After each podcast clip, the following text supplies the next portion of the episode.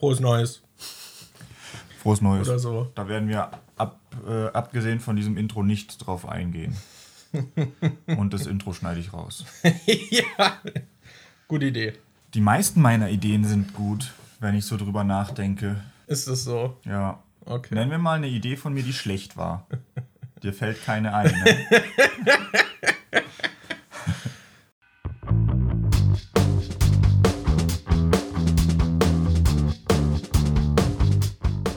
Hallo und herzlich willkommen. Das erste Mal im Jahr 2022.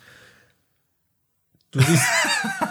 Du hast mich gerade so angeguckt, als würdest du eine Hinleitung zu mir Du- machen wollen. Ja, ich wollte dich gerade vorstellen und dann hast du den Mund aufgemacht und ich dachte, du willst was sagen. An meiner Seite sitzt wie immer, auch in diesem Jahr, Daniel aka Dimon und ich bin Markus aka MJ. Hi. Hi. Boah. Ich habe gerade über. Ach nee, das war mit dem IKEA-Stuhl. Wenn du den hättest, dann müssen wir das mit, der, mit Ja, dem ja, Vorstellen ja. anders machen. Okay, jetzt noch nicht. Ich habe ich hab die Woche nach Bürostühlen gesucht und da bin ich natürlich auch auf den gängigen IKEA-Bürostuhl Markus gestoßen. Und es wäre halt lustig gewesen, wenn ich auf einem Markus sitze und als Markus auf einem Markus sitze und Daniel weiß dann nicht, wen er begrüßt oder mit wem er spricht. Und der Stuhl antwortet dann einfach nicht. Mir ist auch äh, aufgefallen, es gibt ja diese Digimon-Karte, die heißt Markus Damon. Und wenn Ja. man da, da. Das ist wie Markus Dimon, weißt du? Das ist eigentlich. das ist so eine Digimon-Karte, die vereint uns so ein bisschen. Ich finde es immer lustig, wenn zwei Namen so in einem Namen zusammenlaufen. Ich weiß noch, ich war damals in der Schule zum Beispiel in eine Kim verliebt. Und es gab halt einfach, wir haben beide Lost geguckt. Und ich war auch ein bisschen Lost. Und dann haben wir ähm, Bisschen. ja, aber äh, es gab auf jeden Fall bei Lost einen Schauspieler, der hieß Daniel Day Kim. Und dann dachte ich so, Alter, mega das, mega das Zeichen, dass unsere Namen in diesem Schauspielernamen vereint sind, der gerade auch noch in der Serie mitspielt, die wir beide gucken. Aber da wurde nie was draus. Aber das mit dem Namen fand ich trotzdem cool. Was gerade von verknallen hast. Ich habe gerade nachgedacht, ich, eigentlich müsste ich die ganze Folge Sachen quoten, die du im Intro gesagt hast, weil ich mir sicher bin, dass du sie sonst rausschneiden würdest. Aber ich, ich habe es jetzt bewusst vage gehalten, um dich nicht unter Druck zu Ja, setzen. cool.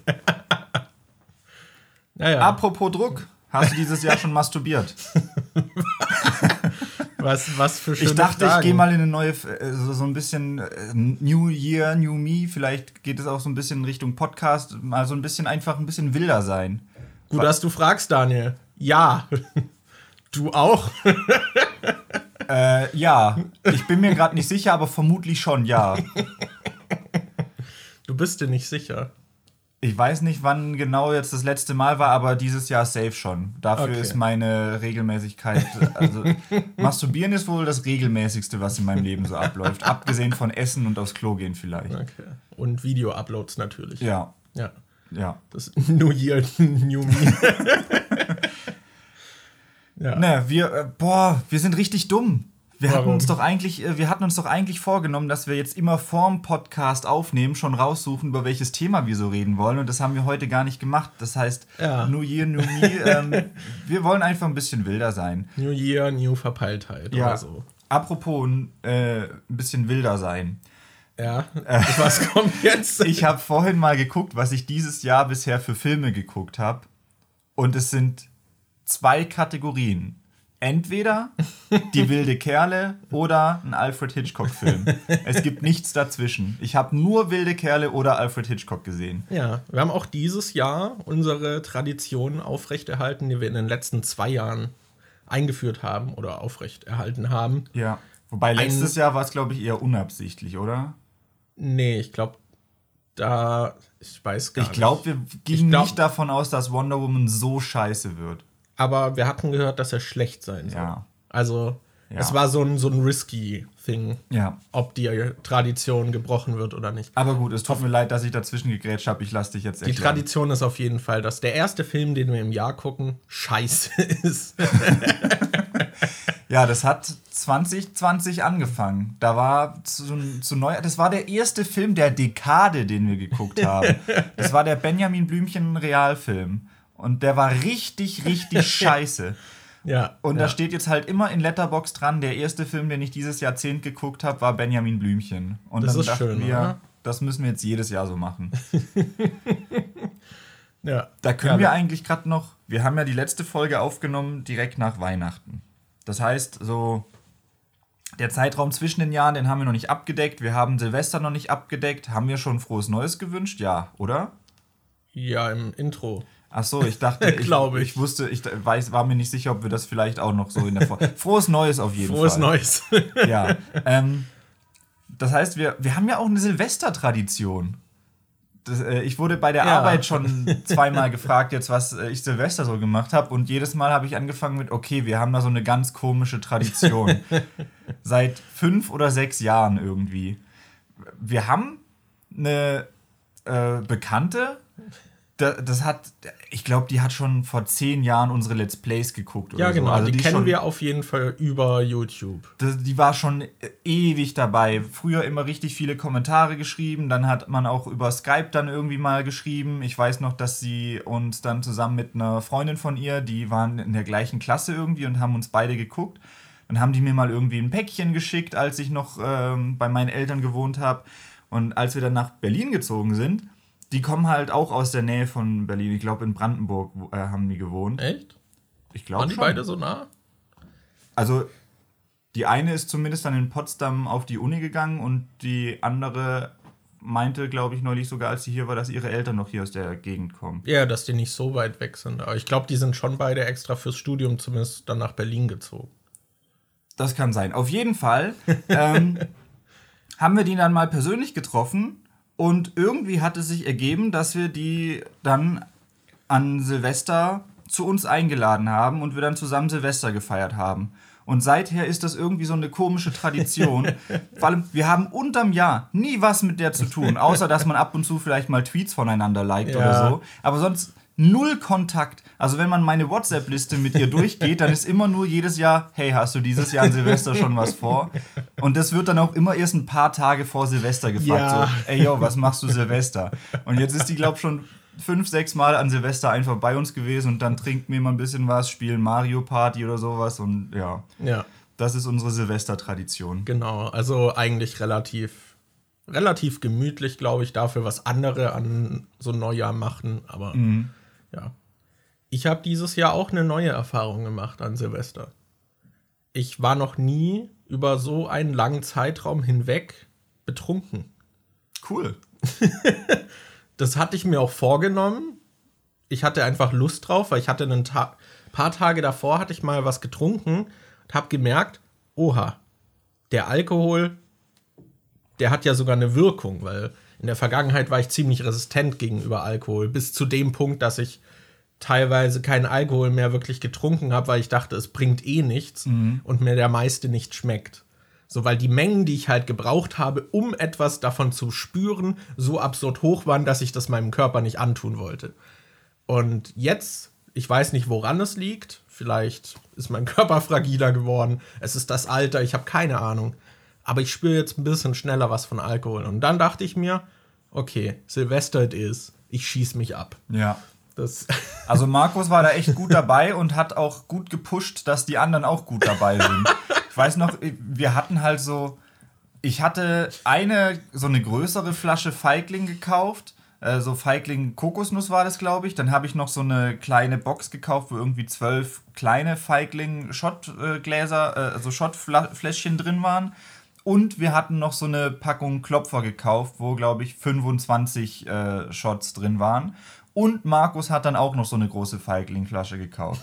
Ich dachte, das wird schon reichen. Und dann habe ich für mich noch so einen Jägermeister gekauft und dachte so, ja, okay, dann kann ich dann einen Abend verteilt den Jägermeister mit äh, Cola mischen und so trinken. Und irgendwann waren die ganzen äh, Shots Dazu muss leer. man aber sagen, dass du vor der Party dich einfach schon betrunken hast. Ach stimmt, ich hatte noch diese, diese, die es in den äh, Dosen gibt, diese genau, Cocktails. Ich hatte genau. einmal, was hatte ich denn da? Ich hatte irgendwas mit Havana Club oder so. Und dann hatte ich noch dieses P2-Misch-Dingens. Und ich habe halt nicht damit gerechnet, dass das so ballert. Ich habe diese eine Dose Havanna Club, was das war, getrunken, was irgendwie 11% hat. Und ich war richtig knülle nach dem Ding. ich weiß nicht, was das ist mit diesen Dosen, aber die, äh, also die ballern bei mir immer richtig rein. Und, ja. ja. Ich hatte halt auch schon überlegt, ob ich so leicht vorglühen soll, damit ich dann nicht so schnell so viel in kurzer Zeit irgendwie trinke oder die anderen dann mit dazu animiere. Mhm. Aber dann kamst du so raus, ey, ich bin betrunken. und dann habe ich, ich hatte so ein, mit so 360 Wodka, so ein Energy-Mischgetränk irgendwie, was halt auch so 10% hatte. Dann habe ich das geäxt. also sehr schnell halt runtergetrunken und dann noch irgendwie ein paar Shots und dann war ich auch direkt gut dabei. Ja, auf jeden Fall haben wir dann später Mario Party gespielt und wir haben gesagt, jedes Mal, wenn jemand einen Stern bekommt, müssen wir eine Runde trinken. Und als dann die Klopfer und so leer waren, hat Markus halt einen Jägermeister geholt und dann haben wir Jägermeister-Shots. Und wir sind dann irgend, bei irgendeiner Map sind so schnell die ganzen Sterne plötzlich ja. gekommen, weil da jeder zwingend direkt an dem vorbei musste. Ja, ja, die waren, glaube ich, halt in drei Runden waren halt direkt hintereinander drei Sterne ja. oder so. Ja, und dann ist bei mir auch irgendwann der Punkt gekommen, wo ich dachte so, nee, ich setze jetzt mal aus. Ich bin mir gerade auch gar nicht sicher, hast du von dem Jägermeister überhaupt was abbekommen? Ich glaube, zwei oder drei Shots hatte ich schon, aber okay, okay, immer. nicht so viel. Ja. Ja. Aber ja, war, war, waren auf jeden Fall gut dabei. Auch die Bekannte von uns, die mhm. eigentlich sonst auch nicht so viel trinkt, hat diesmal auch richtig viel getrunken. Ja, und sie meinte dann so, ne, ich spüre noch nicht so wirklich viel von. Und dann ist sie so voll im Flur rumgetorkelt. ja, dann steht sie so auf. So, Aber gut, niemand hat sich über seinen Durst getrunken. So, ja. das hatten wir an Silvester auch schon, dass das mal anders war. Und ja. während das neue Jahr eingeleitet wurde, waren bestimmte Personen, die eventuell in diesem Podcast dabei sind, die ich jetzt aber nicht explizit erwähne. Ich war es nicht. Äh, haben das neue Jahr über der Kloschüssel eingeleitet. Dazu kam es nicht. Ja. Aber ja.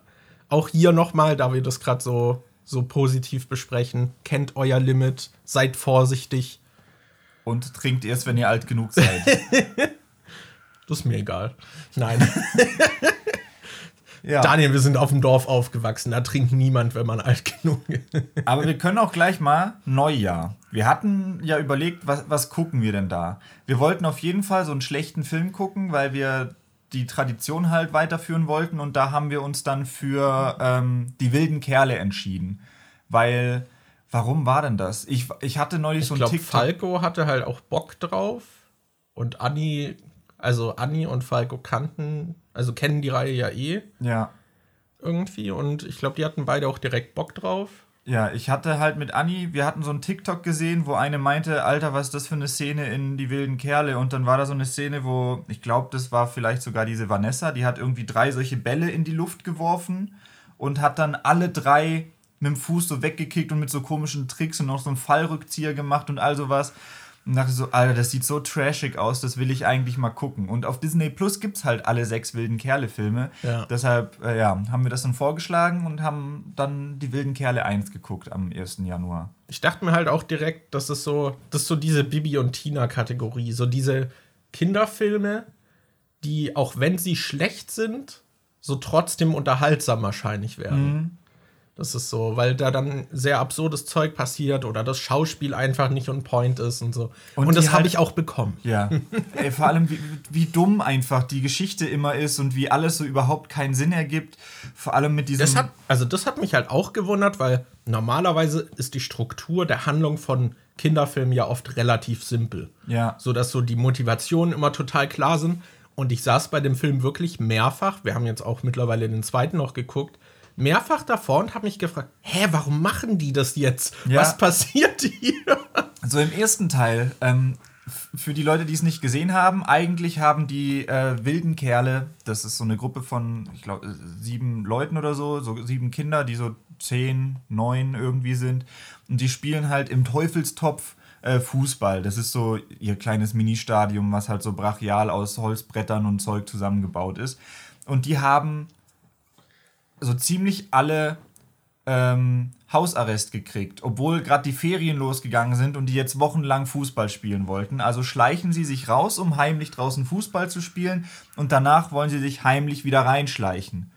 Und der eine, Max heißt er, glaube ich, der muss sich halt übers Badfenster wieder ins Haus schleichen und da reinklettern. Aber sein Vater sitzt da halt gerade beim Kacken und liest Zeitung. Und anstatt dann einfach zu warten, bis der Vater weg ist und fertig ist auf dem Klo, klettert er rein, während der Vater da sitzt und kackt. Und oh Wunder, oh Wunder, er wird erwischt. So. Ja. Wer hätte das gedacht? Ja. Weil das war jetzt auch kein sehr geräumiges Bad, sondern mhm. der musste halt direkt zwischen Waschbecken und Kloschüssel zwischen ihm durch. Und hat es nicht mal super sneaky probiert. Er ist einfach Ja. nur so gelaufen. so, hä? Aber ja, also der Film hatte ein paar komische Szenen. Es ist halt auch super lustig, weil die natürlich richtig hart und krasse Kerle sind und ihre Fahrräder machen dann natürlich auch immer so Motorengeräusche. Ja, und boah, Alter, die Songs dann auch teilweise, weil im ersten Teil geht es dann halt darum, dass die noch einen Spieler suchen, der denen irgendwie helfen kann, gegen den dicken Michi und seine Mannschaft zu gewinnen, weil sie ansonsten den Teufelstopf verlieren oder so. Und dann kommt halt Vanessa, die ist schon ein bisschen älter und die ist gerade neu hergezogen und die würde gerne bei denen mitspielen, aber Leon äh, ist dagegen, weil die ist halt ein Mädchen und die passt nicht zu den wilden Kerlen. Und dann kommt die halt dann Und irgendwie. Mädchen sind in dem Alter eh blöd. Ja, und dann kommt die dann halt irgendwie doch dazu und dann gibt es aber irgendwie erstmal noch so Drama und Beef und hin und her und dann wird dann zwischendrin kommt plötzlich so ein Lied, wo der Text einfach ist: Mädchen sind immer nur scheiße. Mädchen sind immer nur brav. Und sofort. Das, ich war also auch, also wie sie dann ins Team kommt, so sie lädt sie zu ihrem Geburtstag ein, damit sie an ihrem Geburtstag dann irgendwie so ein Torschießen machen und wenn sie gut genug ist, darf sie dann beitreten und dann schenken sie ihr Stöckelschuhe und dann schießt sie in den Stöckelschuh und auf das Tor. Ich fand da war so viel weirder Shit dabei und die fahren dann äh, zu ihrem Garten, zu dem Geburtstag und stehen plötzlich mit den Fahrrädern auf so einem kleinen Dach. Und wie sind die auf das Dach gekommen? Die fahren einfach her und stehen plötzlich mit ihren Bikes auf dem Dach und steigen da runter. What? Also, also es ist sehr weirdes Zeug. Vor allem, wie, wie äh, dumm das auch ist, die machen dieses Elfmeterschießen, um zu bestimmen, ob sie ins Team darf oder nicht. Aber von den wilden Kerlen sind eigentlich so ziemlich alle dagegen, dass sie ins Team reinkommt, Ja. außer dieser Fabio, der so ein bisschen in sie verknallt ist. Aber der Torwart ist dann halt auch einer von den wilden Kerlen. Und dann denke ich mir so, das ist doch total dumm und der ist doch mega parteiisch dann. Ja. Aber äh, so, warum sollten die den ins Tor schicken? So, der kann doch bei den wilden Kerlen theoretisch einfach alle Bälle reinlassen und bei Vanessa strengt er sich dann an, um sie zu kriegen. Da dachte ich mir, irgendwie sind da die Motivationen nicht so ganz klar, aber gut, vielleicht ist er halt einfach auch ein Ehrenmann und versucht sich trotzdem Ja. so gut wie es geht anzustrengen. Ja, das ist seine, seine Ehrenhaftigkeit als Torwart, die, Ja. die ist wichtiger als seine Parteizugehörigkeit. Ja, und wir haben jetzt gestern den zweiten Teil angeguckt und da wird es jetzt schon ein bisschen abgespaceder. Da war jetzt sowas, so eine komische Hexen-Storyline dabei und ein Typ, der aussieht wie Jack Sparrow und sich auch so komisch bewegt wie er. Ja, Und wo die ganze Zeit betont wird, boah, er ist so cool und boah, wie cool er einfach ist. Da haben wir keine Chance gegen. Und ähm, ja, Und dann sieht man immer ihn auftreten und er ist einfach so uncool.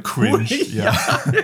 Aber äh, das wird ja jetzt schon immer abgespaceder und wir haben auch schon den Trailer zum fünften Teil geguckt. Da gibt es halt einfach Vampire und die spielen irgendwie 3D-Fußball, wo sie noch in der Luft rumschweben und so ein Ich Zeug. bin gespannt. Ich bin auch echt gespannt. Das werden wir auf jeden Fall weiter verfolgen. Ich habe so die leise Ahnung, dass das, dass die wilden Kerle so das deutsche Fast and Furious sein könnte. Was so mit zunehmender Zeit absurder, aber absurder unterhaltsam immer wird. Ja, ja, genau. Deshalb da bin ich schon sehr gespannt drauf. Wir halten euch auf dem Laufenden. Ja. Also ich muss auch sagen, beim ersten Teil, was ich finde, was halt auch nicht funktioniert, waren auch so diese Trainingsmontagen und allgemein wie Fußball gespielt wird, weil der, also ich dachte, die wilden Kerle, da spielt Fußball halt eine viel größere Rolle, weil es ja im Prinzip immer darum geht, dass sie sich halt komplett über Fußball und als Truppe äh, identifizieren und dann davon abgehalten werden sollen. Aber man sieht die kaum Fußball spielen. Vor allem im zweiten jetzt. Ja, im ersten aber auch nur am Ende und einmal zwischendurch, glaube ich, so ein bisschen.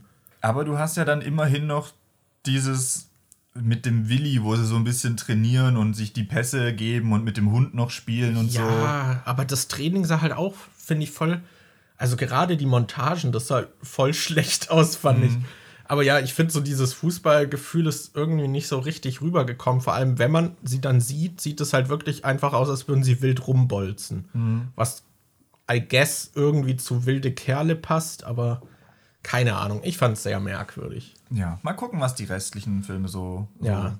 dann bringen. Aber da, da muss ich dann auch noch mal fragen, weil das ist ja so eine Reihe, die so, als Jimmy Blue jung war, wurde die so groß und das ist ja jetzt ein paar Jährchen her.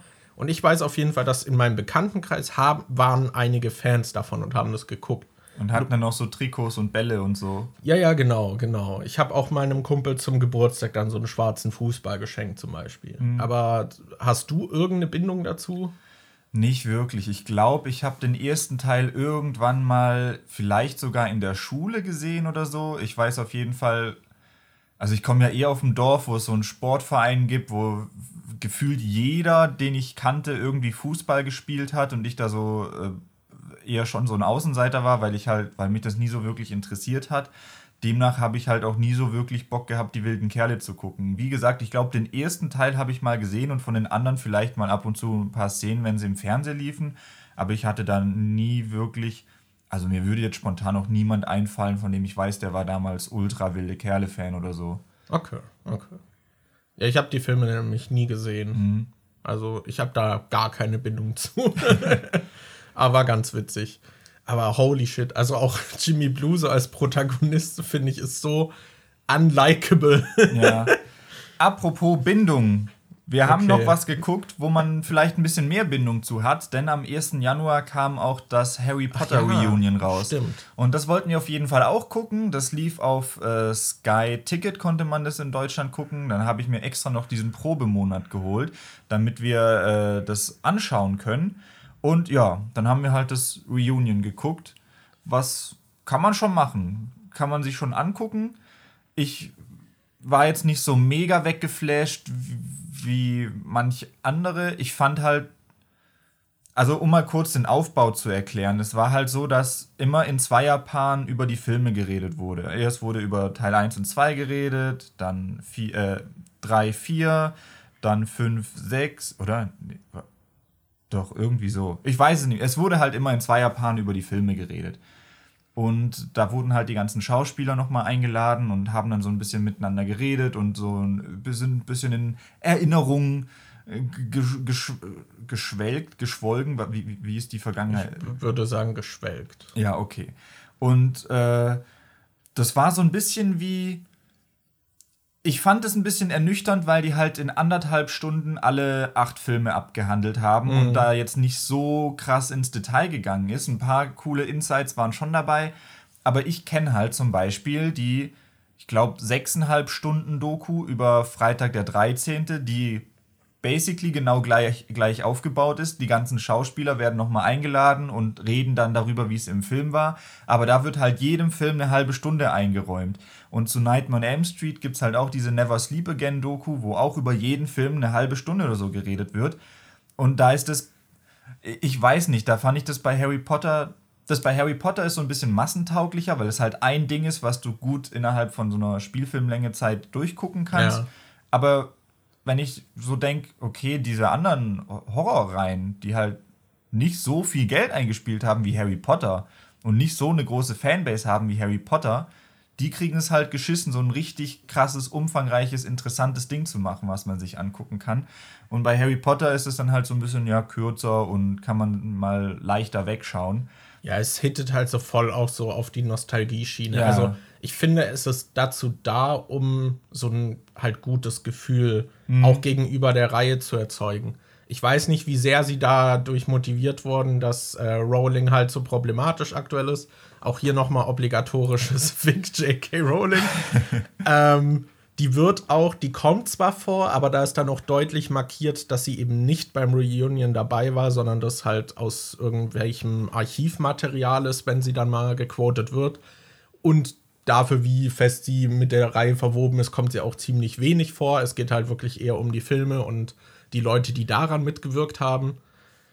Aber ja, es wirkt halt vor allem so, als hätten sie viel mehr aufgenommen. Mhm. Und du hast dann ja auch immer noch, was ich halt recht schön fand, war, dass sie dann halt auch wirklich so in diese alten Sets noch mal rein sind und da dann sich unterhalten haben oder durchgelaufen sind. Und dann hast du zum Beispiel auch diese Szenen, wo sie dann in der großen Halle sich umarmen und da voll viele der Leute sind. Und die meisten davon kommen halt nicht mehr zu Wort in, der, äh, in dem Special. Ja. Und man hat halt das Gefühl, dass sie da, keine Ahnung, 20 Stunden Material hatten. Und dann haben sie sich halt so ein paar Sachen raus gepickt und über die gesprochen. Ich kann mich zum Beispiel gerade nicht dran erinnern, ob der Schauspieler von Neville großartig was erzählt hat. Ich weiß halt, dass der so mit angekündigt wurde und dass man auch am Anfang gesehen hat, wie er da im Auto hinfährt und so. Aber ich kann mich jetzt nicht großartig dran erinnern, ob der da Ja. viel geredet hat. Oder Umbridge war ja auch, da war ja die Schauspielerin auch da. Ja, und der Typ, Die wird der, halt gar nicht erwähnt. der Typ, der im ersten Teil Professor Quirrell ge- gespielt hat, der hat halt einen Satz, glaube ich, in dem Ding gesagt. Ja, es fühlte sich halt schon sehr so, wir fokussieren uns so auf diese paar Geschichten, die irgendwie dann auch cool zum, weiß nicht, für News-Outlets zum drüber berichten sind und Ich so. finde, das hätte man eigentlich. Das wäre so ideal gewesen, da so eine Art Serie draus zu machen mit acht Folgen und jede dauert so 30, 40 Minuten und dann Mhm. wird über jeden Film so ein bisschen im Detail geredet. Und da haben die halt safe auch genug Material für aufgenommen, aber das halt dann anders released, weil es halt wahrscheinlich sich besser vermarkten lässt oder so. Ich habe halt das Gefühl, dass es dafür dann, also dafür, dass es dieses Reunion war, war es dann doch ein zu starkes, wir sprechen nacheinander über die Filme, statt über irgendwie Momente oder so. ja. Aber es fühlt sich halt an, als hätten sie, dass die Struktur mal anders geplant worden war, aber dann haben sie das Reunion draus geschnitten oder so. Also so fühlt es sich irgendwie an. Weil wenn man jetzt zum Beispiel dieses Friends Reunion so als Beispiel nimmt, da war es ja eher so dieses, wir haben auch noch irgendwie so, halt auch mit Einschränkungen Live-Publikum, dann sitzen die da, das war zwar auch sehr stark durchgeleitet und so, was jetzt kommt, aber ich hatte das Gefühl, es war auch zumindest so ein bisschen dann dass äh, der Host die, äh, also den Friendscast so ein bisschen damit überrascht hat, was jetzt als nächstes besprochen wird und so. Dass das irgendwie so ein bisschen, weiß nicht, das hat sich organischer angefühlt als dieses Harry Potter Special. Ja. Ich finde, das funktioniert trotzdem, das Harry Potter Special, weil es halt so die richtigen Nostalgieknöpfe drückt und sind halt auch ein paar coole Geschichten halt drin. Einige kennt man auch schon, aber ja, also ich fand es halt trotzdem nett, aber da war ja auf jeden Fall noch mehr drin gewesen. Ja. So, und äh, als wir dann dieses. Äh, das, der 1. Januar war bei uns voll der Binge-Tag. Wir haben dann halt. Ich habe dann so geguckt, okay, jetzt habe ich Sky Ticket, was gibt's denn da noch so zu sehen? Da gibt's halt bestimmt, da gibt's halt die ganzen HBO-Serien und so Zeug, was ich eh schon lange mal gucken wollte. Und dann habe ich so ein bisschen durchgescrollt und äh, habe die Serie The White Lotus entdeckt. Und ich konnte mich daran erinnern, dass ich glaube, Florentin Will die empfohlen hatte, dass der die äh, gut fand. Und dann dachte ich, okay, lass doch da mal reingucken. So eine limitierte Miniserie äh, gewesen. Da kommen jetzt noch, äh, ist jetzt eine Anthology-Serie, wo dann halt neue Staffeln rauskommen, die aber mit anderen Schauspielern sind und so. Ähm, sind sechs Folgen, glaube ich, gewesen, die immer so 50 Minuten lang waren ungefähr. Und da geht es um ein hawaiianisches äh, äh, Hotel, das Ja, so ein Resort. äh, The White Lotus heißt. Und da geht es halt um eine Gruppe von äh, Gästen, die da nicht mal zwangsläufig viel miteinander zu tun haben. Die sind alle unabhängig voneinander da, aber die Wege von denen kreuzen sich immer wieder und alle sind so, haben so ihre eigenen Quirks und Probleme und so weiter. Und die, also was die alles so tun, läuft dann irgendwie immer so ein bisschen an manchen Punkten zusammen und man begleitet dann teilweise auch die ähm, Angestellten vom Hotel Genau. und so und das ist so eine, weiß nicht, so eine, man kann es schon als Black Comedy irgendwie, also im Sinne von, dass es halt schon irgendwie so düsterer oder so Ja, böserer Humor ja. irgendwie ist teilweise. Also teilweise ist es auch, finde ich, schon dann wiederum ein Drama. Also Ja. es ist tonal was sehr eigenes, fand ich. Also man kann das nicht so in eine Schublade stecken, finde ich. Sondern so, es, man hat halt dann auch diese Szenen, die eigentlich recht locker wirken und man hat halt Leute, die irgendwie in so einem Ferienresort da chillen. Aber du hast dabei trotzdem immer so eine Spannung und wartest dann drauf, dass jetzt gleich was Schlimmes passiert und so. Also die fühlen sich dann auch sehr oft einfach unangenehm an. Es spielt halt auch sehr viel eben mit Rassismus und einfach wie selbstverständlich so weiße, reiche Leute halt so auch ihrem Umfeld irgendwie schaden, weil ich finde, das war so eine Kernaussage, dass eigentlich alle, die eben nicht weiß und reich sind, eigentlich halt abgefuckt werden, so ein bisschen. Ja, das ist ja. Auch wenn das nicht mal von den weißen Reichen so beabsichtigt war, aber einfach durch diese Privilegien, die sie haben. Es gibt natürlich auch welche, bei denen das beabsichtigt war. Aber selbst bei denen, die es eigentlich gut meinen, dass die dann halt dadurch eigentlich mehr Schaden anrichten als Gutes. So, Ja. das, ja. Das ist auf jeden Fall, äh, es ist vor allem so schwierig. Ich finde, es geht so ein bisschen in Richtung von, also sehr leicht in die Richtung von The Lobster, finde ich. Es hat so einen sehr eigenen, weirden Humor, den man mögen muss. Ja. Und am Ende war ich so, ich dachte so, ja, ich war gut unterhalten und ich fand die Serie auch gut, aber gleichzeitig hat sie mich mit so einer gewissen Leere zurückgelassen. Ja, ja, das war äh, ein sehr, sehr interessantes Erlebnis auf jeden Fall, die Serie zu gucken. Also Und wir haben sie halt am Stück geguckt. Das Ja. waren sechs Folgen, glaube ich. Ne? sechs Folgen, also sechs Stunden und wir haben die dann einfach, wir haben erst die wilde Kerle geguckt, dann das Harry Potter Reunion und dann die sechs Folgen The White Lotus. Ja, ah, ich glaube, da hätte man sich egal, unabhängig von der Serie, am Ende des Tages leer gefühlt. Ja, Also ich war danach auch so, so, holy shit, was haben wir hier getan, weil das halt auch nicht so geplant war. ja, wir hatten halt erst nach dem Harry Potter Reunion überlegt, ob wir jetzt einen Marathon machen und die anderen wilde Kerle Filme gucken. Und dann meinte ich so, na, lass uns mal in The White Lotus reingucken. Und dann haben wir stattdessen White Lotus durchgeguckt. Ja, Aber äh, würde ich empfehlen. Also, es ist Ja. ein bisschen weird, man muss sich drauf einlassen, aber ich fand es äh, sehr unterhaltsam. ich fand das halt auch gut gespielt, auch gut inszeniert, so, das, das wirkt schon, ist cool. Und Alexandra Daddario spielt mit, die auch bei Texas Chainsaw Massacre 3D und äh, Baywatch mitgespielt hat. Okay, Lohnt sich. warum, Daniel? Was macht sie so gut? Was macht sie so besonders? Ich finde, die hatte mit eine der äh, weirdesten Geschichten, weil sie äh, frisch verheiratet ist und sie ist im Honeymoon da mit ihrem Mann.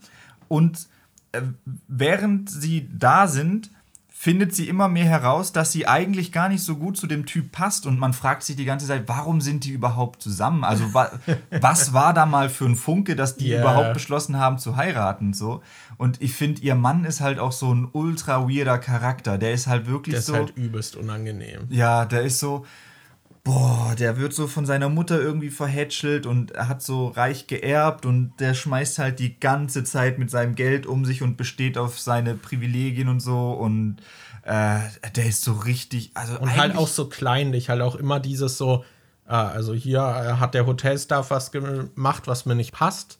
Da bin ich jetzt ewig hinterher und muss dann auch irgendwie meine Kon meinen Einfluss spielen lassen, um so Druck von oben zu erzeugen.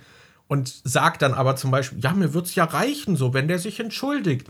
Und dann entschuldigt sich der. Und es reicht ihm natürlich nicht, sondern dann will er mehr und wieder mehr und immer mehr.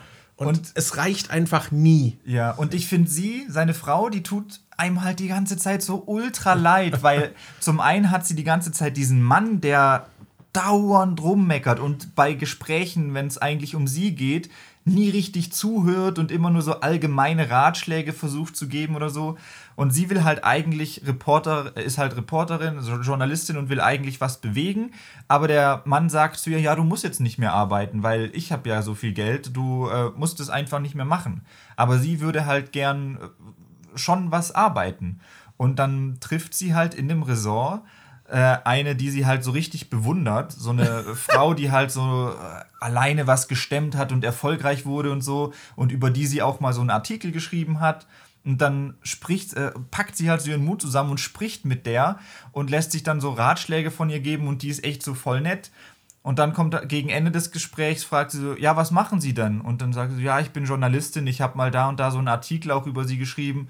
Und die Frau find, meint dann so, ja, der Artikel war halt richtig scheiße. Und dann hat sie sie noch voll zur Schnecke gemacht wegen dem Artikel. Und ich dachte so, oh nein, die wird doch eh schon von ihrem Mann so dransaliert. Und jetzt wird sie auch noch von ihrem Vorbild da fertig gemacht wegen dem Artikel und so. Also, Ich finde aber, die Serie lässt da dann auch oft viel offen, weil so aus der Perspektive dieser erfolgreichen Geschäftsfrau wirkt es, also sie stellt es so dar, als hätte die Journalistin halt wirklich irgendwie voll die Scheiße über sie geschrieben. Aber die Journalistin meint halt so, ja, eigentlich war das ja alles positiv gemeint und halt, klar, so ein bisschen musste die halt auch erwähnen, was sie gemacht hat und so.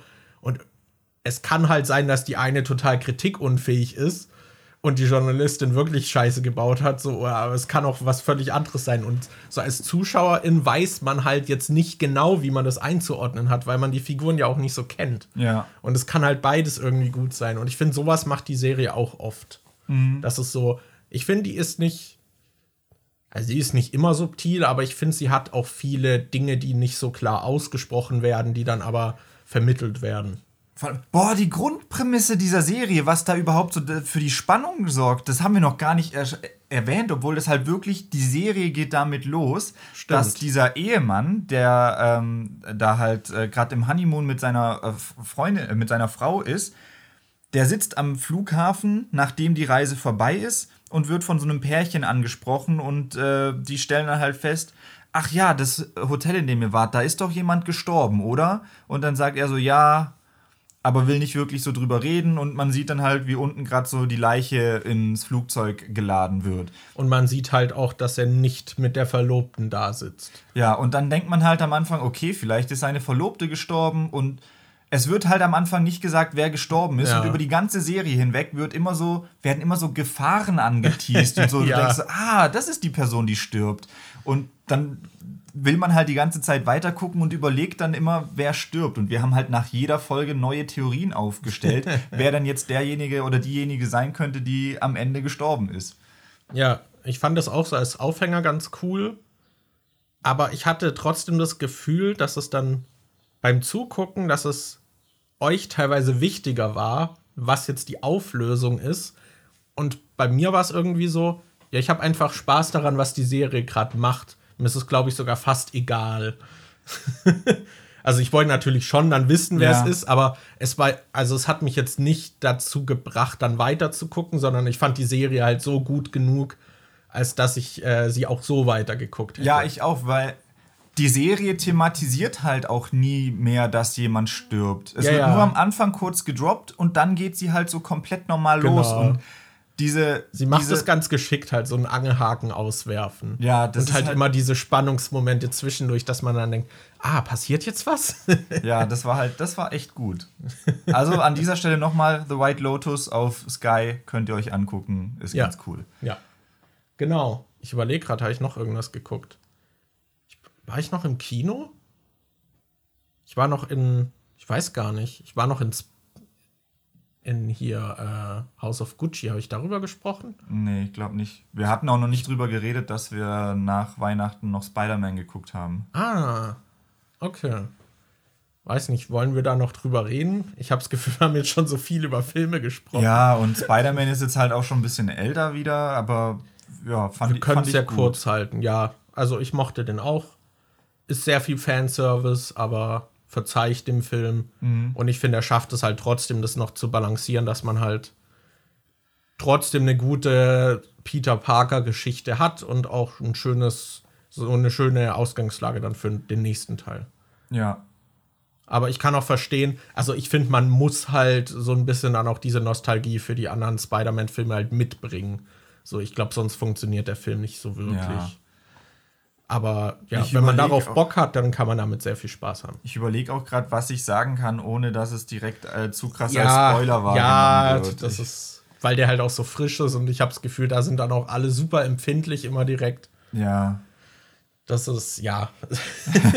also ich hätte es jetzt zum Beispiel, glaube ich, auch nicht dramatisch gefunden, wenn mir jemand im Vorfeld gesagt hätte, welche SchauspielerInnen dann auftauchen oder nicht auftauchen. Mhm. Aber ich kann mir vorstellen, dass einige uns das sehr übel nehmen würden, wenn wir das hier jetzt erwähnen. Deswegen lassen wir es. Ja. Genau. Aber hat uns gut gefallen. Ja. Aber ich glaube, man muss halt Bock auf dieses. Ja. Ja. Man muss, man muss dieses Vorwissen so ein bisschen mitbringen und da Lust drauf haben. Und wenn man sich drauf einlässt, dann, dann kann man damit gut Spaß haben. Ja. Genau. Auf jeden. Ja, House of Gucci noch kurz dazu, der war irgendwie weird. Der war ziemlich lang, und ich fand zwischendurch eigentlich auch eher langweilig, weil es geht halt so um diese Familie. Und klar, also die Familie hat halt ihre Konflikte und so. Und dann hast du halt noch äh, die Figur von Lady Gaga, die halt quasi so einheiratet und dann auch so ihren Mann immer mehr so dazu pusht, dann doch sich wieder in die Familie zu integrieren, weil sie halt auch Bock auf diesen Reichtum hat. Mhm. Äh, aber ich weiß nicht, das ist so zwischendurch fand ich den dann zu trocken. Und dann kommt diese Figur, ich glaube, das ist der Cousin oder so in der Familie von Jared Leto. Und der spielt einfach wie so ein Klischee-Italiener, so Mamma mia! Und ist so voll aufgedreht. Und hat, It's a me, Jared Leto! Ja, halt wirklich, also wirklich. Der spricht halt auch mit so einer hohen, leicht unangenehmen Stimme die ganze Zeit. irgendwie, es gab auch so, ich hatte irgendwie gesehen äh, in den Letterboxd Reviews, dass wohl, dass er in Character auf dem Set erschienen ist am Anfang und Al Pacino spielt seinen Vater und dann ist er zu dem hin und der dachte erst, dass das irgendein Fan ist, der da auf Set eingedrungen ist irgendwie. Also weil ihn dann halt auch mit Papa angesprochen hat und so. I don't know. Äh, aber ja, war okay. Aber muss man jetzt, glaube ich, nicht gesehen haben. Ja. aber so diese eine Figur, ich weiß ja nicht, was ich davon halten soll, weil es war halt irgendwie voll der dumme Stereotyp. Und aber gleichzeitig war es so die Figur, die immer wieder so Schwung reingebracht hat, dadurch, mhm. dass sie so rausgestochen ist. Aber ich weiß nicht, ob ich das gut oder schlecht finden soll. Das ist ja, finde ich, auch beim Suicide Squad so gewesen mit dem Joker. Der war halt auch einfach so weird von Jared Leto, aber ich bin. Der war. wandelt auch auf so einem Grad zwischen, ich bin mir nicht sicher, ob ich ihn cool oder nervig finde. Ich glaube, viele mochten den ja überhaupt nicht. Ich finde, so schlimm war es bei mir nicht, aber ich kann schon verstehen, warum man den nicht so geil fand. Es ist irgendwie schwierig mit dem. Ja, ja, schwierig. Aber gut. So, sollen wir noch über ein Thema sprechen? Äh, ja, können wir machen, wenn wir jetzt spontan eins finden. Sollen wir über Drogen sprechen? Ich weiß nicht, es würde so zum Silvester passen. Äh ja, können wir machen. Du klingst sehr begeistert. Ich will halt erst noch die anderen Themen angucken, was okay, okay. vielleicht so passen könnte. wir könnten auch, weil wir gerade so viel über Filme geredet haben, über was motiviert euch, Filme und Spiele zu reviewen, wenn diese Märkte sowieso schon maßlos von Kritikern überrannt sind. Das okay. würde, finde ich, ganz von gut passen. Only for Comments. Ja. Ähm, dazu muss man ja sagen, es, ich bin nicht motiviert, Filme und Spiele zu reviewen. Also Reviews sind ja was, was ich eigentlich selten auf meinem Kanal mache.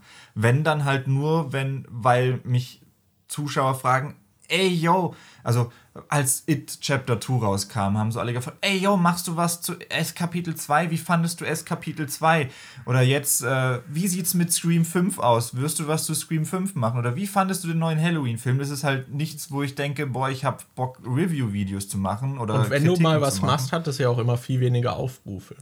Äh, ja, das ich, kommt oder? drauf an. Also dieses, es kommt dann halt auch auf den Film an. Ich habe zum Beispiel diese Review zu ähm, ähm, boah, wie, äh, Love and Monsters gemacht. Das war aus eigenem Antrieb, weil ich dachte, ja. den fand ich ganz cool, da würde ich vielleicht gern was zu machen, dass den vielleicht ein paar mehr Leute angucken. Und das hat dann, das ist, glaube ich, mein schlecht laufendes Video aus dem letzten Jahr oder so. Das ist, also das war wirklich, ist ultra gebombt. Aber ist halt auf TikTok abgegangen. Ja, auf TikTok ging es ab.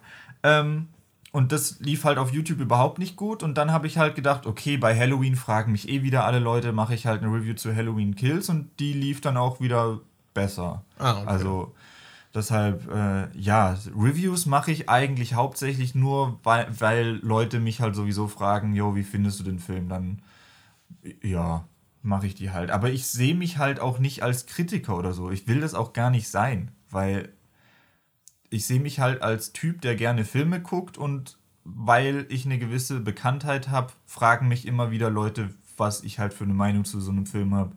Und dann dachte ich so, ja, okay, kann ich halt auch drüber reden. Ich meine, wenn wir jetzt podcasten und über Filme sprechen, kritisieren wir die ja auch. Ja, aber ich finde, aber ich würde mich deshalb trotzdem nicht als Kritiker bezeichnen, weil ich finde, Kritiker ist nochmal so, ähm, also bei einem Filmkritiker denke ich halt eher an jemanden, der das beruflich macht, der dann mhm. auch Filme hauptsächlich mit dem Zweck guckt, äh, um dann nachher seine Meinung dazu zu äußern oder so. Und ich sehe mich eher als jemand, der halt gerne Filme guckt, der auch gerne ein bisschen tiefer reinschaut und sich halt auch dafür interessiert, wie Filme gemacht werden und so. Und ich versuche dann halt auch also ich mache mir halt von sich aus natürlich Gedanken, warum fand ich den Film jetzt gut, warum fand ich den nicht gut und achte vielleicht eher auf so ein paar Sachen, die äh, man als normal Filmschauer vielleicht nicht betrachtet. Aber ich würde einfach sagen, ich habe halt ein stärkeres Interesse für Filme und wie die gemacht werden und red deshalb gern über die, aber ich sehe mich jetzt nicht so als Filmkritiker im klassischen Sinne. Mhm. Dafür habe ich auch viel zu wenig also Fachwissen und viel zu wenig von diesen ganzen Klassikern gesehen, als dass ich dann irgendwie sagen würde, boah, ich bin so bewandert in dem Bereich, dass ich da jetzt voll der Kritiker bin und äh, direkt jede Anekdote verstehe und jeden technischen Kniff kenne und sagen kann, oh, das ist aber wie in dem und dem Film gemacht oder so. Ja. Ja, also ich würde mir da auch die Kompetenz für absprechen, mich irgendwie als Kritiker zu betiteln. Aber weiß nicht, so mit den Videos macht man das ja schon oder mit den Podcasts eben, aber halt ja, ist halt die Frage, wie man dann Kritiker definiert. So, also als jemand, der das beruflich jetzt macht, würde ich mich auch nicht sehen ich bin halt eher so der, der Enthusiast, mhm. der eben auch da ein bisschen mehr vielleicht als so, so der, der Normie eben drinsteckt und halt vielleicht ein bisschen mehr Begeisterung und Interesse halt auch für mitbringt, aber ja, und halt auch gern mal ein bisschen tiefer dann abtaucht, je nachdem. Aber insgesamt dann halt, weiß ich trotzdem, ich, ich sehe das zum Beispiel auch, also wenn wir jetzt Videospiele zum Beispiel mit reinnehmen, so sehe ich halt auch auf Twitter halt Leute, die dann immer so richtig genau in die Spielmechaniken reingehen und so. Und sowas höre ich mir auch gern mal an, die Meinung, aber mich persönlich interessiert es dann zum Beispiel halt einfach nicht. Also zumindest nicht in dieser Tiefe oder aus diesem Aspekt heraus. Mich interessiert da viel mehr die subjektive Sicht, was ein Werk mit einem macht und warum es das auslöst.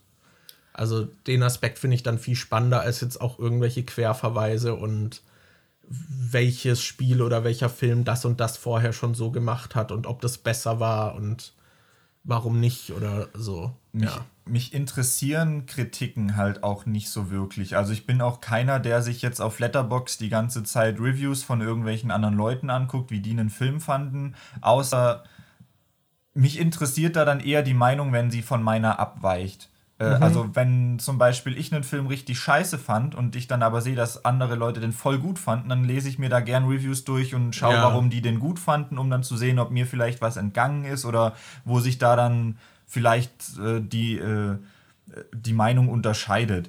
Äh, die einzigen Kritiken, die ich glaube ich immer wieder gucke, auch zu Filmen, die mich nicht so interessieren, sind halt die von Urst auf YouTube, weil ich finde, der die halt, der macht die halt immer ultra, ultra unterhaltsam und ja. witzig. Also bei Urst gucke ich eigentlich fast jede Kritik. Und bei Alice gucke ich ab und zu rein, wenn es ein Film ist, wo wir halt mal wieder eine komplett unterschiedliche Meinung haben, weil ich dann einfach das immer interessant finde zu gucken, was. Also äh, guckst du jede Kritik von Alice?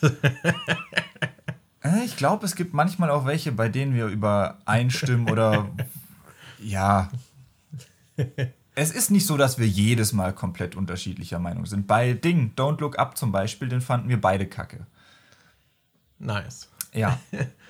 Ich würde aber noch mal auf das Thema so ein bisschen eingehen wollen, weil hier wird ja auch wieder eine Behauptung aufgestellt. Nämlich, dass die Märkte sowieso schon maßlos von Kritikern überrannt sind. Würdest du dem zustimmen? Ich würde dem. Also ich sehe halt sehr oft Leute, die sich also inzwischen ist es ja ultra leicht, äh, sich Kritiker zu nennen und äh, Kritiken und seine Meinung zu Sachen hochzuladen. Also auf YouTube siehst du ja auch total viele Kanäle, die einfach, sobald ein Film raus ist, eine Review dazu hochladen, eine Kritik dazu hochladen. Auf Letterbox siehst du voll viele User, die halt einfach eine Kritik und so hochladen. Ähm, aber ich kann da halt nicht wirklich was zu sagen, weil ich, wie gerade eben schon meinte, Kritiken interessieren mich halt nicht so. Ich gucke mir die nicht an, deshalb habe ich auch nicht auf dem Schirm, wie viele Kritiker es da gibt oder so. Ich glaube, ich habe noch nie ein Video von Robert Hofmann irgendwie geguckt. Ich habe ähm, bei David Hein gucke ich ab und zu mal rein, mhm. auch wenn es halt wieder so ein Fall ist, wo er dann eine komplett andere Meinung hat als ich. Ich habe zum Beispiel gesehen, dass er den Spider-Man-Film überhaupt nicht mochte. Das habe ich aber bisher nur auf Letterbox gesehen. Ich habe gesehen, dass er auch ein, Re äh, äh ein Video dazu gemacht hat. Das habe ich mir aber noch nicht angeguckt. Aber das wäre zum Beispiel eins, was mich jetzt vielleicht interessieren würde. So, warum fand er Spider-Man jetzt so kacke? Aber irgendwie kann ich es mir auch schon denken, weil ich beim Gucken von Spider-Man schon gemerkt habe, ja, okay, da ist eigentlich viel, was nicht so viel Sinn ergibt und was eigentlich Das nicht ist so dann geil halt ist. wie die Person, je nachdem ist halt gewichtet, ne? Ja, eben. Ja. Deshalb, äh, äh, Kritiken interessieren mich nicht so wirklich, deshalb habe ich da auch nicht so krass auf dem Schirm, was es alles gibt und wie viele Kritiker und so es gibt. Ja, ich weiß, also so diese Standardkritik interessiert mich jetzt auch nicht so. Da geht's ja, es ist halt auch immer die Frage, was jetzt diese, also was eine Kritik erfüllt. Es gibt ja zum Beispiel bei Spielen oft einfach diesen, so diesen Kaufratgeber, aber braucht man den heute wirklich noch? Weil, also ich habe das Gefühl, ich habe meinen Geschmack, kann ich schon einigermaßen gut einschätzen, dass ich mir ein paar Minuten Gameplay von einem Spiel angucke und dann kann ich schon grundsätzlich sagen, ob es mich interessiert oder nicht. Und weiß nicht, dann eventuell, falls ich dann mir nicht sicher bin, würde ich mir vielleicht dann noch mal was angucken, bevor ich das kaufe. Ja. Aber so an sich finde ich, also ich benötige das halt auch nicht mehr wirklich. So, ich habe das Gefühl, wenn man jünger ist und auch halt noch nicht so eine Entwicklung durchgemacht hat, dann braucht man noch viel mehr so eine Einordnung vielleicht auch. Aber ich habe das Gefühl, später wird das immer uninteressanter. Vor allem, wenn die Kritiken halt so oberflächlich bleiben. Ich finde zum Beispiel auch Filmkritiken, die spoilerfrei sind, sind halt auch schwierig. Weil dann kannst du ja gar nicht über die ganzen interessanten Sachen sprechen. Ja. So wie jetzt zum Beispiel, wie wir Spider-Man jetzt so ein bisschen reviewed haben im Podcast, so war ja auch nur kurz das Abhaken so, ja, der hat uns gefallen, für mehr müssten wir halt spoilern, also lassen wir es. So, das, und wenn du das als Kritik veröffentlichst, finde ich das halt total lame. Ja. Und ich glaube, zum Beispiel jetzt Spider-Man ist sowieso sowas. Die Leute werden sich den angucken oder nicht. Die wissen schon, ob das die interessiert, habe ich das Gefühl. so, ich glaube, ich weiß nicht, ich habe das Gefühl, viele gucken sowas dann auch, um ihre Meinung bestätigt zu bekommen, so ein bisschen. Aber das brauche ich nicht mehr. So, weil, ja, also es ist halt wirklich nur, wenn ich eben auch das Gefühl habe, dass, dass der generelle Konsens halt so weit weg von meinem ist, dass ich mich dann frage, okay, habe ich das irgendwie falsch verstanden oder völlig anders aufgenommen? Warum ist das so? Aber ja, Was mich halt zusätzlich noch an Kritiken irgendwie nervt auf YouTube ist so, dass die Leute wollen ja auch Aufrufe haben auf die Videos. Deshalb gehen die immer auf Superlativen. Ja, Deshalb ja. ist es immer, Alter, der Film ist ein Meisterwerk, der ist richtig gut und dann äh, so ein, äh, wo du denkst, boah, das muss ich mir jetzt angucken, weil der Film scheint ja richtig gut zu sein und ich will wissen, warum der so ultra gut ist. Oder, Alter, der Film ist ja richtig scheiße. Es gibt nur ultra gut oder ultra scheiße. Und Ja, ich habe das Gefühl, die meisten Kritiker oder so auf YouTube, die ich so mitbekomme, gehen halt immer in eine der beiden Richtungen und weiß nicht, das ist dann halt auch irgendwie interessiert mich nicht. ja, das ist halt immer, damit es irgendwie noch angeklickt wird. Ja, ja, da muss ich gerade. So, also ich habe halt, ich bin halt auch eine Person, ich habe halt meistens nicht diese ultra starken Meinungen, sondern sehe dann so beides und denke halt, ja, war halt ganz nett oder so. Also ich vergebe ja auch Bewertungen bei Letterbox zum Beispiel. So, es gibt ja auch Leute, die sich davon so komplett entfernen, so oh, Wertung, so finde ich schwierig und so mag ich überhaupt nicht. So, ich finde es für meine persönliche Einordnung dann immer noch ganz gut. Um so, wenn ich zum Beispiel, wenn es eine Weile her ist, dann sehe ich so, ah, okay, den fand ich wohl so und so. So, dann finde ich, ist das ganz schön so zur Einordnung oder zum Beispiel am Ende des Jahres dann noch, noch mal zurückblicken, was habe ich denn gut bewertet und was schlecht. Äh, aber wenn man sich meinen Graphen anguckt, so auf Letterbox geht es ja von äh, 1 bis 5 und mein Bewertungsgraph ist halt ein Mittelfinger, weil die meisten Filme, die ich bewertet habe, sind halt eine 3. ja. Weil, weiß nicht, die viele der Filme, die, die meisten Filme, die ich sehe, sind halt okay. Ja, ist bei mir auch so. Bei mir ist halt sehr viel Mittelfeld einfach. Und diese Mittelfeldfilme sind dann halt auch immer so Filme, wo ich, wenn ich die geguckt habe, dann denke, ja, kann man machen, aber da habe ich jetzt auch nicht so den Bedarf drüber zu reden. Ja, eben, eben. Das ist halt so die Sache. So. Es gibt diese paar Sachen, wo man denkt, boah, so, ah, den finden alle gut. Ich fand das furchtbar. Ich will das der Welt meine Meinung mitteilen. So, Ja. Da- das kann ich dann irgendwie verstehen. Und klar, wenn man es super findet, dann vielleicht halt auch diese Euphorie teilen möchte. Aber ich habe das Gefühl, das meiste ist bei mir halt, löst es dann eh nicht aus. Aber ja, so generell beschäftige ich mich schon mit dieser Frage, so wenn diese Märkte sowieso schon überrannt sind, weil klar, also an sich finde ich Meinungsvielfalt ist sowieso gut, mehr Perspektiven sind auch wertvoll, aber es kann natürlich ein Mehr werden. Ich meine, gerade mit Social Media haben wir jetzt, also du kriegst halt alle Meinungen überall zu jeder Zeit irgendwie von allen Leuten. Ja. So, und man versinkt halt so ein bisschen darin. Ich finde, das wurde auch äh, in Bo Burnhams äh, Inside Special auch so ein bisschen thematisiert, äh, dass halt, ja, alle ihre Meinung zu jeder Zeit halt rausschreien und ich weiß nicht, dadurch finde ich, verlier, verlieren auch alle so ein bisschen an Wert. Und mit dieser Frage habe ich schon öfter zu kämpfen. So, warum will ich jetzt ein Video zu dem Thema machen? Und braucht es dieses Video noch in der Welt? Weil es gibt schon so viele andere Videos zum Beispiel dazu. Ja.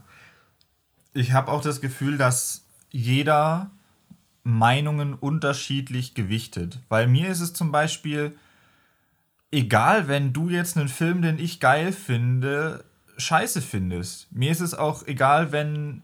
Also, ich denke dann nicht, boah, dann hat Markus wohl überhaupt keine Ahnung, wenn er den Film scheiße findet oder so. Oder, ah, Markus findet den Film gut, den ich auch gut finde. Markus scheint wohl echt Ahnung zu haben. Voll, total viele. Das fällt mir immer in den Kommentaren auf. So viele Menschen verbinden Meinungen mit oh, da hat jemand Ahnung oder da hat jemand keine Ahnung. Aber ich denke mir immer, das ist doch totaler Bullshit. Jeder Mensch hat ein komplett eigenes Leben, hat komplett andere Sachen hinter sich, einen komplett anderen Hintergrund und findet deshalb auch komplett andere Sachen gut. Natürlich findet jemand, der in seiner Kindheit die ganze Zeit mit, was weiß ich, Raumschiffmodellen und sowas gespielt hat, der dann im Fernsehen irgendwie Star Trek und Star Wars gesehen hat, natürlich findet der dann vielleicht auch in der Zukunft äh, dann, was weiß ich, Spiele wie Mass Effect oder sowas cool. Und ich, der dann halt irgendwie als Kind nicht so Bezug zu Science-Fiction-Zeug hatte, finde dann halt heutzutage auch Science-Fiction-Sachen nicht so interessant. Ja. Das hat doch dann nichts damit zu tun, dass jemand Ahnung oder keine Ahnung hat. Das hat vielleicht einfach damit zu tun, dass jeder Mensch einen anderen Hintergrund hat und andere Sachen cool oder nicht cool findet. Ja. Deshalb ich finde das immer so lächerlich, wenn bei mir dann in den Kommentaren geschrieben wird, neulich erst wieder, als ich in dem Jason X-Video äh, meinte, dass ich äh, Jason X cool finde und dass mir Halloween Resurrection gefallen hat. So kommt ein Kommentar, wie soll man dich überhaupt noch ernst nehmen, wenn du Jason X und Halloween Resurrection cool findest? Dann dachte ich so, erstens habe ich nie gesagt, dass du mich ernst nehmen sollst. Äh, äh ja. Zweitens, was ist denn das für eine Aussage? Das warum muss man die. Äh, warum muss man davon, ob jemand was mag oder was nicht mag, darauf schließen, ob jemand Ahnung oder keine Ahnung hat? Und warum ist es überhaupt wichtig, Ahnung von was zu haben? Ich kann doch auch Spaß mit etwas haben, ohne dass ich komplett verstehe, warum. Ja. Aber deswegen finde ich eben eher diese subjektiven Eindrücke, also halt so Essays oder so halt viel spannender, die mhm. dann eben auch auf die eigene Erfahrung damit irgendwie eingehen. Zum Beispiel eine Person, die jetzt mit Sci-Fi aufgewachsen ist, warum jetzt der neue Film in ihr diese Liebe wieder hat aufleben lassen oder so. Sowas ja. finde ich dann wieder interessanter als mhm. halt nur so ein klassisches Review. So klar, man rezensiert dann natürlich trotzdem, wenn man seine Meinung dazu äußert und das auch so ein bisschen analysiert und auseinander nimmt, aber so an diesem Klasse, an der klassischen Kaufberatung oder halt Sehempfehlung, so habe ich nicht so richtig Interesse. So, ich weiß nicht. Deswegen kämpfe ich halt oft auch damit, ob es gerechtfertigt ist, halt bestimmte Videos zu machen. Aber bei mir herrscht, also kommt die Motivation meistens daher, dass es oftmals unbekannte Dinge sind und ich will das mehr Leuten näher bringen und dann mhm. mache ich was dazu. Weil ich halt denke, oh, das ist geil. Ich hätte gern, dass mehr Leute das auch geil finden. ich finde, sowas wie Spaß haben mit etwas hängt ja auch nicht unbedingt äh, damit zusammen, dass man etwas äh, objektiv oder technisch oder so gut findet. Weil ich muss da jetzt gerade zum Beispiel wieder an diese Pokémon Diamant und Perl Remakes denken. ich finde die halt eigentlich nicht so geil. Also man kann halt richtig klar sagen, die haben Features rausgenommen, die es früher gab, die ich geil fand. Und eigentlich ist es eine abgespeckte Version von dem von früher. Und trotzdem macht es mir irgendwie Spaß und ich spiele es total gerne. Das heißt, so eigentlich weiß ich schon, dass ich ich habe nicht so viele Argumente, mit ich aufbauen kann, warum ich das so gern spiele. Argumentativ ist das sehr schwach bei mir, aber ich habe halt trotzdem sehr viel Spaß damit. Und ich finde, das ist doch okay, dass man auch mit Sachen Spaß haben kann, obwohl man es nicht so gut begründen kann. Oder dass Ja. man vielleicht. Oder keine Ahnung, die wilden Kerle, finde ich, ist halt ein schlechter Film.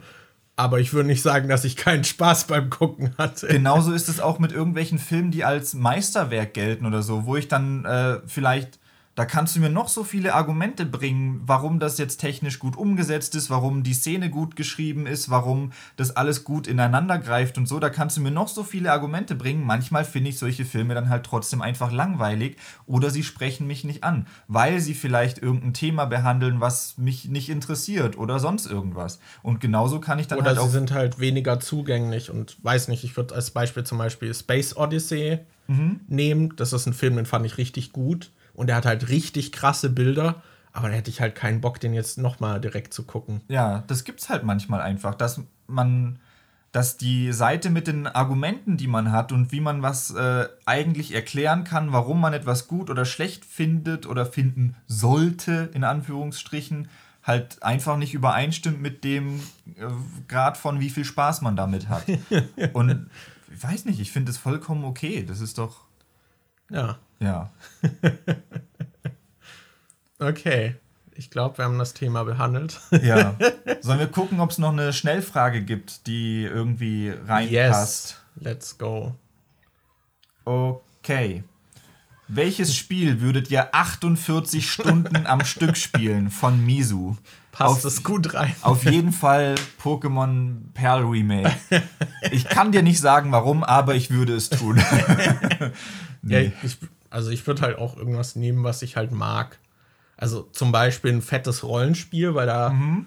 bin ich zwangsweise in 48 Stunden nicht mal durch.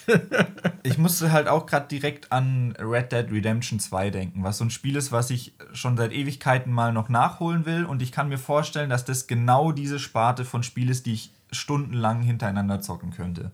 ja, ja, halt gerade so diese Open-World-Sachen, weil die haben halt auch diesen Loop, dass sie nicht durchgehend so fordernd sind, sondern man hat auch immer wieder diese Momente, wo man eher so runterkommt und einfach so halt so, ich sag mal, langweiligere Phasen hat, wo man dann einfach in der Welt rumläuft und erkundet, wo ich zum Beispiel dann auch manchmal mir dann einen Podcast nebenher anmachen würde. Ähm, ja, irgendwie sowas. Irgendwas Großes. Vielleicht würde ich Witcher 3 dann noch mal anfangen, weil das will ich seit Jahren noch mal spielen. Aber ich traue mich einfach nicht, weil das mich wegsaugen wird in eine Welt, in der ich dann 200 Stunden verbringen muss, um es durchzuspielen. So aus der Vergangenheit, wenn ich so gucke, wie ich da, wie lang und wie schnell ich da Spiele gespielt habe, war es halt so, wenn ich sowas wie Wolfenstein oder Doom gespielt habe, was relativ linear ist und dann immer so viel Action hintereinander hat, das sind halt Spiele, die habe ich immer nur so maximal zwei, drei Stunden gespielt Ja. und dann habe ich direkt eine Pause gebraucht.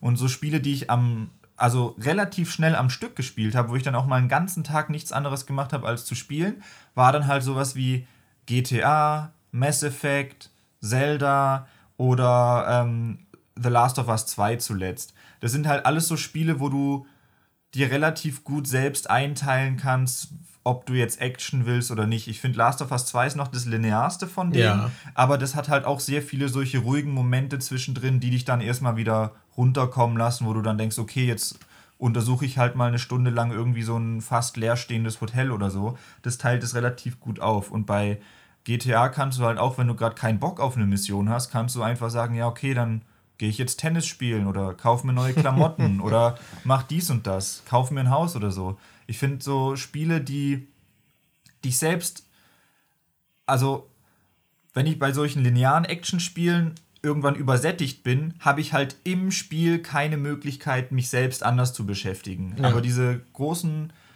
weit gefächerten Spiele, die ermöglichen das eigentlich ganz gut, dass ich dann im Spiel selbst einen Ausgleich schaffen kann zu dem, was mir gerade fehlt. Deshalb würde ich sagen, so ein Spiel, was in die Richtung geht. Ja. Ja, ich glaube, irgendwie sowas Arcade-mäßiges würde ich durchdrehen, wo du so einen kurzen Gameplay-Loop hast, den Mhm. man zwar auch unendlich so spielen kann, aber der wird mir dann so auf den Sack gehen ohne Pause. Ja. Also am Stück spielen müsste es halt wirklich irgendwie so, so ein großes Open-World-Ding sein oder so. Ja. Na gut. Sollen wir noch eine machen? Äh, ja, können wir machen. Wie, Wieso haben wir die Frage hier zweimal drin stehen? Welche? Die mit den 48 Stunden am Stück, die Oh. steht einmal hier oben und einmal Ah, da dann unten. habe ich das vergessen. Okay. Ah. Plot-Twist, die Frage haben wir schon beim letzten Mal beantwortet. Aber warte, dann habe ich die hier auch noch rein. Okay. So. Okay, wie wär's dann mit ähm, Lieblings-Pokémon der ersten 151 von Misu? Auch von Misu. Ähm, ist halt schwierig, weil da halt die Besten dabei sind. Nein. Äh, Kanimani ist da nicht dabei. ja, natürlich gibt es auch andere. Wir können ja sonst auch mal, wir können ich auch würde wahrscheinlich Mew sagen. Ja, Mew ist schon cool, aber Äh, ich bin halt auch großer Knosp ist halt auch richtig geil. Ja, du hast Bisa Knosp, du hast Gengar, du hast Dragoran, du hast Simsala. Mew. Ja, aber Simsala ist bei mir, glaube ich, nicht ganz so hoch. Ich Ja. finde, das finde ich schon geil. Das Ding ist auch ultra stark, aber ich finde es jetzt nicht so geil wie Gengar zum Beispiel. Gengar hat so dieses. Mhm. Ja, er hat halt noch dieses geile Design. Ja, und ich finde, äh, Bisa Knosp ist halt einfach. No Bay. shit. Es ist das schönste Pokémon aus der ersten Generation auf jeden Fall. Ich finde, es ist. Es sieht so viel besser aus als Bisaflor. Bisaflor ist dann schon dieser hässliche, warzige Frosch, diese fette Kröte. Und Bisa Knosp ist einfach so Perfection. perfekt, weil Bisa, Bisa Samen ist noch so ein bisschen basic, das ist so süß, aber das ist so einfarbig. Und Bisa Ja, Knosp ist halt so, das hat noch diese, es hat noch die schöne Jugendphase, aber gleichzeitig ist es auch schon am Aufblühen und ist so farbenfroh und bunt und hat diesen schönen Kontrast drin. Bisa Knosp ist halt echt schön. Aber es ist ja nicht die Frage, was ist das äh, schönste Pokémon, sondern was ist das Lieblings-Pokémon. Sichlor finde ich auch ziemlich cool. Ja, Sichlo finde ich, ich fand früher auch Pinsir immer cool, aber ich habe noch nie eins im Team gehabt. Ich fand, aber ich fand Pinsir immer richtig geil. Ja, Sichlor ist sowas, da, das hole ich gerne ins Team, aber bin dann auch immer am struggeln, weil es halt oft dann irgendwie zu schwach ist. Und weil ich es nicht weiterentwickeln will. Und was ich auch immer geil fand, war Austos. Das hatte ich aber auch nie im Team. Aber fand ich auch immer cool. Aber ich würde wahrscheinlich sagen Gengar. Ja, ich, ich glaube, ich bleibe bei Mew. Pisa Knosp oder, oder Mew. Okay, Ja. cool. Okay. In dem Fall hören wir uns nächste Woche wieder auf ein weiteres Jahr dieses Podcasts. Das wird toll. Ich freue mich schon drauf. Ihr könnt uns wie jedes Mal Themenvorschläge dalassen. Ich glaube, man kann jetzt auch bei Spotify den Podcast bewerten mit Sternen. Deshalb, falls ihr den über Spotify hört, lasst uns gerne Bewertung da. Achso, das ist ja ein Neujahrspodcast. Zum Abschluss vielleicht noch. Hast du einen Vorsatz? Irgendeine Kleinigkeit? Ich, das ist halt leider so ein Klischee-Ding, aber ich würde gern wieder ein bisschen gesünder leben und versuchen abzunehmen. Siehst du, das ist bei mir auch ähnlich. Ich will, ich habe mir als Vorsatz einfach genommen, öfter mal wieder zu kochen. Mhm. Ja, das ist doch auch gut. Alles klar, Leute. Dann schlagt uns Themen vor. Ach, und eine Sache noch. Man kann jetzt auch bei Spotify die Podcasts bewerten. Also, Das habe ich literally gerade eben hast du es gesagt. gerade gesagt? Ich, hab dachte, du hast iTunes gesagt. Nee, ich habe Spotify, ich meine, ich habe Spotify gesagt und Okay. gesagt, wenn ihr es über Spotify hört, dann gebt uns Oh, fuck. Sterne. Okay. Vielleicht solltest du dir auch den Vorsatz nehmen, geistig mehr anwesend zu sein, wenn andere Leute reden, Markus. Ich hatte irgendwie iTunes gehört. Aber gut. Ja, das ist auf jeden Fall neu eingeführt, also lasst uns da gerne was da. ich merke jetzt so beim Schneiden, dass ich iTunes gesagt habe und nehme dann ganz schlecht nochmal Ja. so Spotify auf und mach das drüber. Na gut, Leute, dann habt ihr es dreimal gehört. Jetzt, jetzt, jetzt müsst ihr es machen. Ciao. Tschüss.